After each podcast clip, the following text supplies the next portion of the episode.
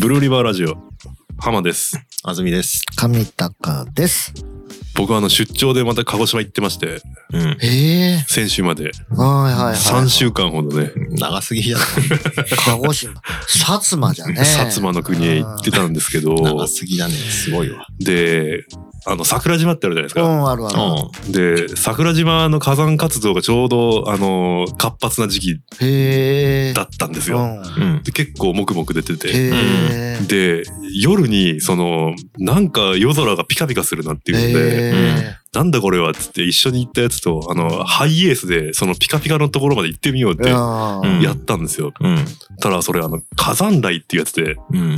火山活動で出てきた噴煙がうん摩擦によって静電気を帯びて雷を出すんですけど、えでそれをあの一晩中もう10秒に1回ずつぐらいもうピカピカピカピカずっとなってて、で普通の雷とは違って音があんまりなくて、本当に。に上だけで横に走るっていうかはいはいはいはい。えー、短い雷が、はいはいはいはいそれがもうずっと一晩中えー、チラチラチラチラやっててえー本当にあの激しい噴火をした瞬間の火山雷っていうのは、うんその山の上で結構大きく出るらしいんですけど、うんもう噴火した後のあの空中にあるうん火山灰うんとかが、あの摩擦によってあの雷を生み出すっていう方の火山雷だったんですうけんど、うん結構頻度がすごくて、へうえんもう一晩中ずーっとピカピカピカピカやってへてー火山雷というものをねちょっと見てきたんですよ。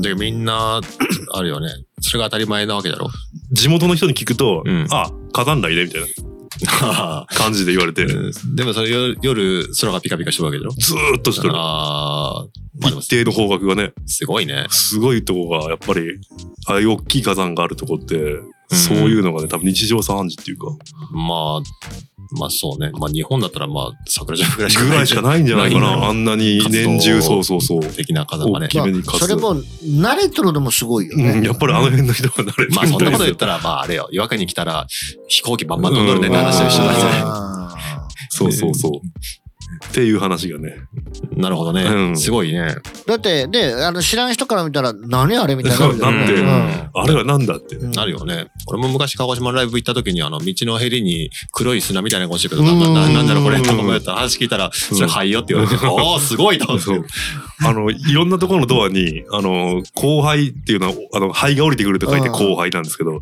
後輩のためにあのし締め切ってくださいっていう注意書きがへえ貼ってあったりとかああ入入ってくる。そうそうそうそう健康被害とかないのかねあるんじゃないですかねやっぱりああそれは、うん、肺に入ったりするとね、微粒子みたいなやつだ良ったくらないじゃろうけどね。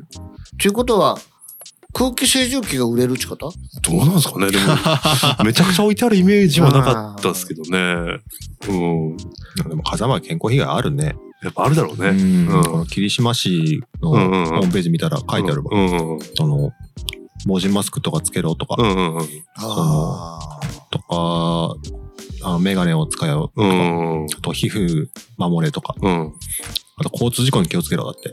あ見えんくなるけど見えんくなるんだって。うんすごいな。そこまでではなかったけどね、うん、火山雷はすごかったが、というねあ、すごいね。珍しい現象でまあもその、本当に鹿児島特有なんじゃろうね。そうそうですねんやっぱり話聞くのと行くのじゃ違うようね。んうん。俺も見てみたいなと思ううわ。んで夜だけどねあの結構み見方によって綺麗だったけど、 そうね。うん、でも風に流されていってうん。結局その火山灰は空中を漂ってるやつなんでうん。だからいくら追いかけてもあの近づけんのですよあーどんどん向こう行ってしもうてあ、その火山雷がで。そう火山雷の火山灰というか、うん。で追いかけるんだけど全然こっちに来てくれんっていうか真下まで行ってやろうと思ったんやけどああ、そのいっぱい火山雷が一定量以上集まったところにできるみたいな感じな、その火山雷。。そううねだけど多分桜島の真上じゃなかったよちょっと風で流れた後であーあー、そっちの方でやっとったっていうかあーだけど風、あの、空気中漂う間に、まあ、摩擦が起きうんうんうてん、そうそうそうそうそうそううんはいはいはいなるほど、なるほうんど。その一箇所でなるよりって感じなの。一箇所一箇所やったね、うんん。もうい一箇所がそのままずっと流れていくっていうか、くうん風で流れていくそのっまていうまか。う。んえー、面白うん、面白かった。そそれ結構写真撮って、アドビで未確認なんとかやいる。や動画は撮った んですよ。あうん動画撮って。うんい。アドビ今あるやけど、ファイアフライで、ああ、正式版だったね。そう、正式版になってう、んかつ著作権もいけるんじゃない、うん、そうそうそあう。ー、なんかき昨日かなんか YouTube で見たあよ。そうそうそう、れうん昨日ぐらいですね、多分正式版だったら。うんまあね、アドビも、もう AI になって、ね、チャット GPT も、何やったっけゆ ?3.5? よよあよ4よになったよ4になった GPT4 だいぶ前から4うんあ、4か。俺、アップデートしてやってみたけど、俺はあのベータ版ではやらんタイプなんで、 うん何があフォトショーフォトショー。ああ、フォトショーのやつ、でね。正式版入れてやってみたけど、ジジェネェレティブ。ネレーティブ塗りつぶし。うん。あのートリミングの操作で、あの、大きくするじゃないですーか。はいはいはい。キャンバスサイズうを。んでその時に、あの、拡張を塗りつぶした時、なんか、その、うん押したら、あの、勝手に背景が増えたりとか。えああ、ああ、ああ、なんか、あ、YouTube で見た、そうそそれう見そたう見そうた。そう。だからすもごうい、何でもできますみたいな。ううんんめちゃくちゃ、あの、やりやすいというか、あの、直感的な操作で。あー AI 拡張が使えるようになっててあ面白いなとは思ったんですけど、まあ、僕の用途だと使い道あんまないですけーど、あーまあ、まあね。うんでもあんなになってきたら、本当あんなに簡単にできるようになってきたら、うんうん、何でもありじゃん。なんでもありですね。うんね何でもありだけど、まあ自分の頭の中がそのままできるようになるにはやっぱ鍛錬が必要。あーうんやっぱ自分の脳内にあるじゃないですか。うん完成の映う画。ん鍛錬が必要ですよね。プロンプトの入れ方がね。そうね。うんまあ楽器と一緒だと思うけどうね。ん。なんか、まあ、好きな結局パソコン上よね、うんすべてが。うん。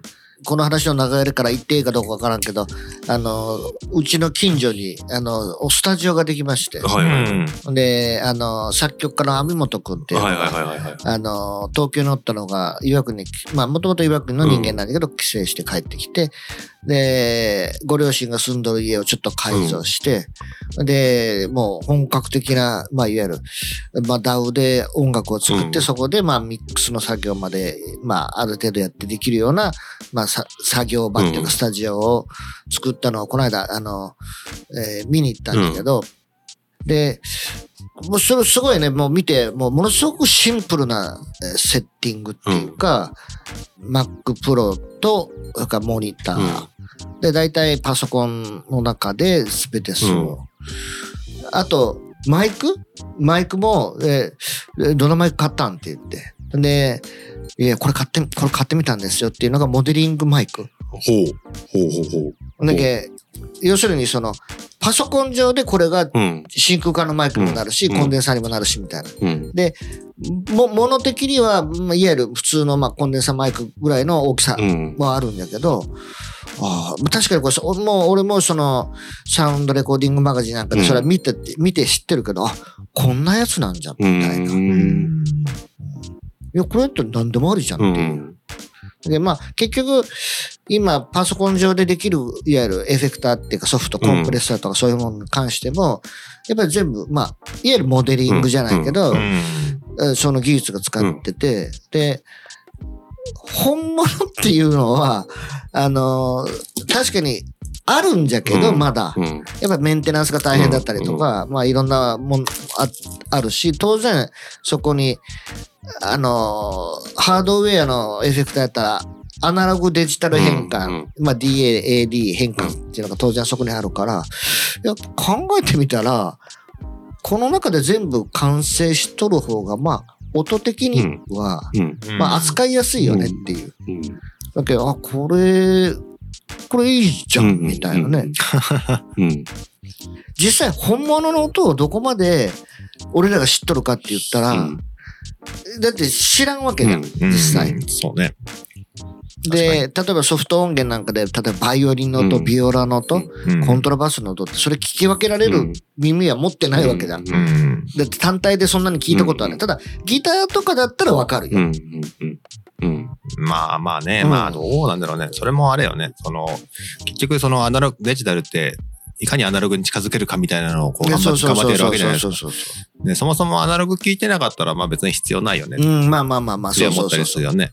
あの、ピアノの音なんかがそうなんよ。だけど、うんピアノの音っていうのが、例えばアップライトのうん。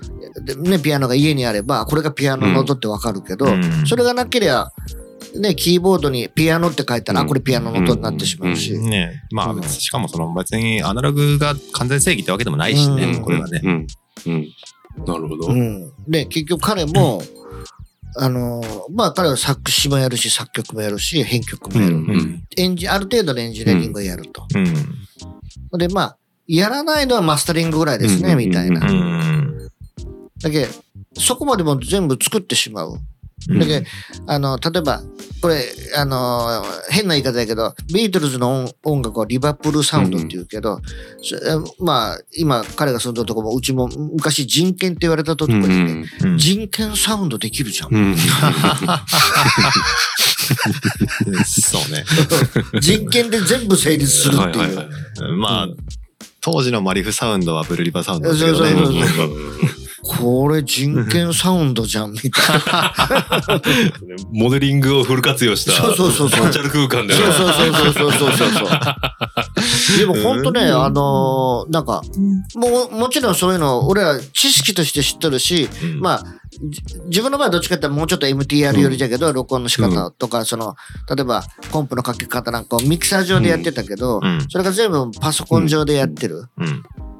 で、出て、出てくる音が、いや、本当に、まあ、プロが作ったものをアマチュアがどうのこうの言うわけじゃないけど、まあ、やっぱりすごいわけよ。うんいうん。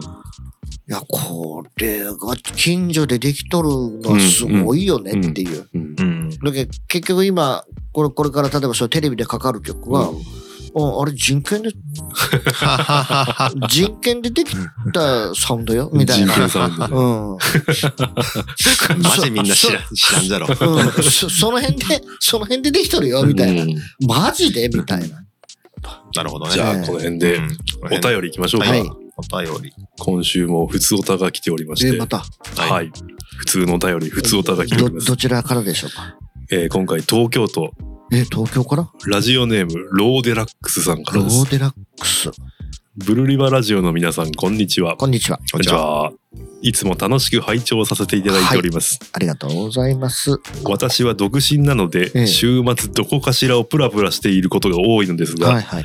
休日の街中散策のお供にお三方のお話を聞きながら時にニヤニヤした顔で街を歩いている所存です。はああ、なるほど。聞きながら歩いてる。い、ながら族ですね。ありがとうございはまいす。はいはい。さて話は変わるのですが最近どうかなと思っていることがあります、はい私の会社の喫煙所はビルの、えー室内喫煙所なのですがおおよそ20畳くらいのスペースに灰皿が6つほどほうほうほう壁際に。は腰を掛けれる棒がありえそこに立てかかったままでは灰皿には届かない距え離あだからだと思うのですが、うん平気で灰を落とす輩がおりあ。はいはい。なんだかなと思ってしまいはいはいます、指でタバコをピンと弾きまるでそこが完全なる外かのように見えてしまうくらい堂々とうはい。ん確かに土足ですし、うん外といえば外なのかもしれませんが、うん我々の喫煙中にも掃除の方がこまめに灰皿を変えてくれたり掃除をしてくれているスペースなのに、うんうんなぜ平気でフロアに灰が落とせるのかうん理解に苦しみます、日々悶々としております、うん私が小さい人間なのか灰を落とすのは普通のことなのかうんそこで聞きたいのですが、皆さんもそういう日々感じているなんだかなという小さい憤りはありますかあー長文失礼いたしました。これからも更新を楽しみにしております。はいということで、あありがとうございます。りがとうございます。あー僕はね、一個あるんですよ。何でしょうあのーこれもう散々言ってますけど、うんあのー、何いまだにいるでしょあ歩きスマホ。あーいまだに、おるね。やめやめと言われて、もあうー10年以上経ちますよ。あー危険ですよと。うん。で、あれ、歩きスマホしてる人って、まあ僕の勝手なイメージですけど、うんうん。あの、いけてると思ってるんですよね。いけてるっていうのそうはな、ん違う違う、あの、かっこいいとかじゃなくて、あー歩いたままでも、歩いたままスマホを見ててあもー、俺は何も危険なことはないあーあー確かになねると思ってるからできるんですようん。はいはいはい。自分の中ではあの別にん危なくないしめ迷惑もかけてないと。し、めちゃくちゃ、あの、なんていうか、軽やかにかわしているというあ、ーはいはい。勘違いに陥ってるだけうでん、なるほど。あれは、歩きスマホをせずにすれ違ってる人が避けているだけうなんですよ。ん確あかーにね。なるほどね。お前が避けてるんじゃないうん避けてるのはこっちが避けてるんですよ。うんだからお前は何も事故になってないだけであって、ううんっん。ていうのはちょっとありますね。あー歩きスマホいまだにいるなっていうそのなんていうのそれもね甘甘え年取ったらできんじゃろ。うんだと思うんですけどね。目が見えん け。小さい、小さい文字が見えんけ。なるほどね。うん。そうですね、うん歩きながらブレてたそらうそう余計ねそうそうそうそう。そんなに歩きスマホと遭遇するやっぱり俺は結構電車に乗るんであ、電車に乗る。ああの出張やなんやなんああ、駅とかでやね。駅とかあー多い確かに確かに多いですあー駅ね。うんうん、いや、だけあの、電車に乗って、まあまあずっと見よる。まあ、ここまではいいようね。んそれはまあいいんですけどねううで、それがつく。そうでだからすその続きが読みたいもん だけ。何を読んのか知らんけうんどうーん。あれはねそのまああの本当一頃よりは減りましたよ確かにうん減ったのは減ったと思いますそれは危険性に気づいた人も増えたんだと思うんですけどいまあ、未だにやってるやつってやっぱいるしそれはねどうなんていうかそろそろあのぶつかってみたらいいんじゃないっていう一回ううーん。全部のシーンにおいて歩きスマホが悪いと俺は思うけどあー人混みではやめようよっていう駅通りなうん駅通り。そうね。うん駅通りなんかあるかななんかそういう小言小言ああ、こことね。あーおっさんみたいなことを言えばあー 多分このローデラックスさんの質問には答えれるんじゃないかな。小言は、なんだろうな。朝コンビニに行くんだけど、うんうんパンとコーヒー買うんだけうど、その時に、ちゃんと正面を向いて接客してくれたい店員。ああねああね。ちゃんと複数人人が、うん店員さんがいて、うんでもどうしても、その、正面を向いて接客してくれる方に行きたくなるう。んうんなんだかなって思う。うんうん思ったりする。別に文句は言わんけど、うんいや言わんけれども。カスハラ文句言わないんでああ、僕やない。文句言わ言ないでわない言わないけど、うんなんか、まあ、選ぶとしたら、正面向いてしてくれる方に行くよね。うんうんうんその、正面向いて、なんか他の仕事しながらとか、まあ、うん忙しいのもわかるけうど、んうんなんだかなとは思わんこともないうんうんうんかな。なんかその作業的になりすぎてそうね。人対人だという感覚がなくなっていいるるののかかななまあなんか、まあ、基本的にそんなにその人、なんだろう、態度は良くないんだけどね、うん基本的に。うんうんまあ、そんなにそそこまで憤ってもない な。うん、まあでもね、せっかくね、あの、人つけてやる、やってんだから。うん、そうそうそう。うん無人じゃないんだからね。そうそうそうそうそう。うセルフレジもでできる世の中で、そうそうそうそうそうそう。対人でやるというところに何かそうね。一つ付加価値があってもいいんじゃないかという。うーん、そうね。その、うんそういうのを、なんだろうな。あそうでもないな。これカットだな。ああそうだそうでもない。そうでもないかもしれそない。んなに、もうちょっと深く考えようかと思ったんだけど、ちょっとめんどくさくなってき た。めんどくさくなってきた。うんうん。まあでもちょっとしたっていうのが、まあその時ねパッと思うんやろうけど、うん後で思い返してみた時に、おなかなか思い出いせや、ん。そうそうそう。うんそのぐらいちっちゃい話なんですそようね。そうそうそう。うんなんだかなうんと思うと。まあ、深く考えたら別に答えなんか出んようなことなんだろうな。うん何でもかんでも。でそんなに迷惑千番でもないというか。今思えばなんだかなと思ったのはあれだな。あの、俺、まあ、娘が宮島大好きだけ、うんしょっちゅう行くんですけど、うん。あの、宮島口にエレベーターあるんうで、ん。あの地下通路のね。そこで一緒になったおばあさんが、まあうちの娘が話しかけるもんだけ、話しかけるというか結構見、うん人を見るもんだけ、うん話しかけてきて、で、雑談になって、うん。なった時に、それがまあ1年前ぐらいの話かな、これが。なった時に、あの、外国人が増えたけど、どうちゃらって小言を言い始めて、うんそのおばあ、先輩の方がね、うん。宮島、まあ宮島確かに外国人増えた。うん。ん、で、で、コロナがどうたらって話になって、ちょうど俺が一週間、それの一週間前ぐらいにコロナになったから、うん。で、コロナ一回なりましたよって言っ たら、うんあの、飛び跳ねて俺から離れた。う んあの、年配の方がね、あうん大丈夫なのとか言われて。ーで、まあ、それはまあ面白いなと思ったんだけど、うん面白いと思ったけど、まあ、ここまでなるか。あーうん。何の影響だうんうん。メディアなのかな テレビでしょうね。うん。テレビばっか見てたのね。そうそうそうそうそう。テレビばっか見ようだよな。うん。テレビばっか見ようと思うよ。うん、そのじ、それがなんだかなってうん。思ったりするかもしれんね。そうね。うん、今、後から前はね、うんほんまちっちゃいことだけど。なんかでもそういうウイルス性の 病気みたいなのに対しての過剰なまでの心配というか、うん、そういう認識。まあ情弱ってやつうんうん情弱。 まあまあ何が正解かわからんけどね、うん実際ね。うん俺らはもうそんな学者さんじゃないんだけど。うんでもなんかある種こう年配の人ってそういうさなんかあの心配側に思うことをなんか正義とするみた いなうんああ、そう思だね。想はあるまあよね。保守的にはなっていくよね。そうそうそうそうそうそうでできるだけ心配してうんうんで石橋を叩いて渡る方がなんか人生として正しいみたいな、ううん。なんかそういう思想はなんか根本にはあるようなうん。気気がするね。まあ、じゃけ、さっき浜が言ったあれよね。うんさっきというか、前回うんに寄った話と一緒じゃないですうか。ん、うんそうそうそうそうそうそう、んマスクつけるのも遅いし、マスク外すのも遅いですうね。ん、適用が遅い、うんうんうん、まあ、そうなるんだろうね。保守的にねなってね、うんうんまあ過去の体験とかうん知識みたいなものが、まあそれが無意味とは思わんし、うんそれ大事なことなんだけど、うん。まあやっぱりどうしてもそこにやっぱりこう尺度があって、うんうんうんそうね。そことの比較になっうんてしまうんだね、うんどうしても。うん。ということでね、はい、今週この辺にしましょうか。はい。うん。そうだね。えっ、と、ローデラックスさん、えっ、と、お便りありがとうございました。はうんえーブルーリバーラジオステッカーをお送りしておきます。またよろしくお願いします。お願いしまお願いしす。まはいす。ということで、今週はこの辺りで、はい。こんな感じですね。また来週。また来週。はい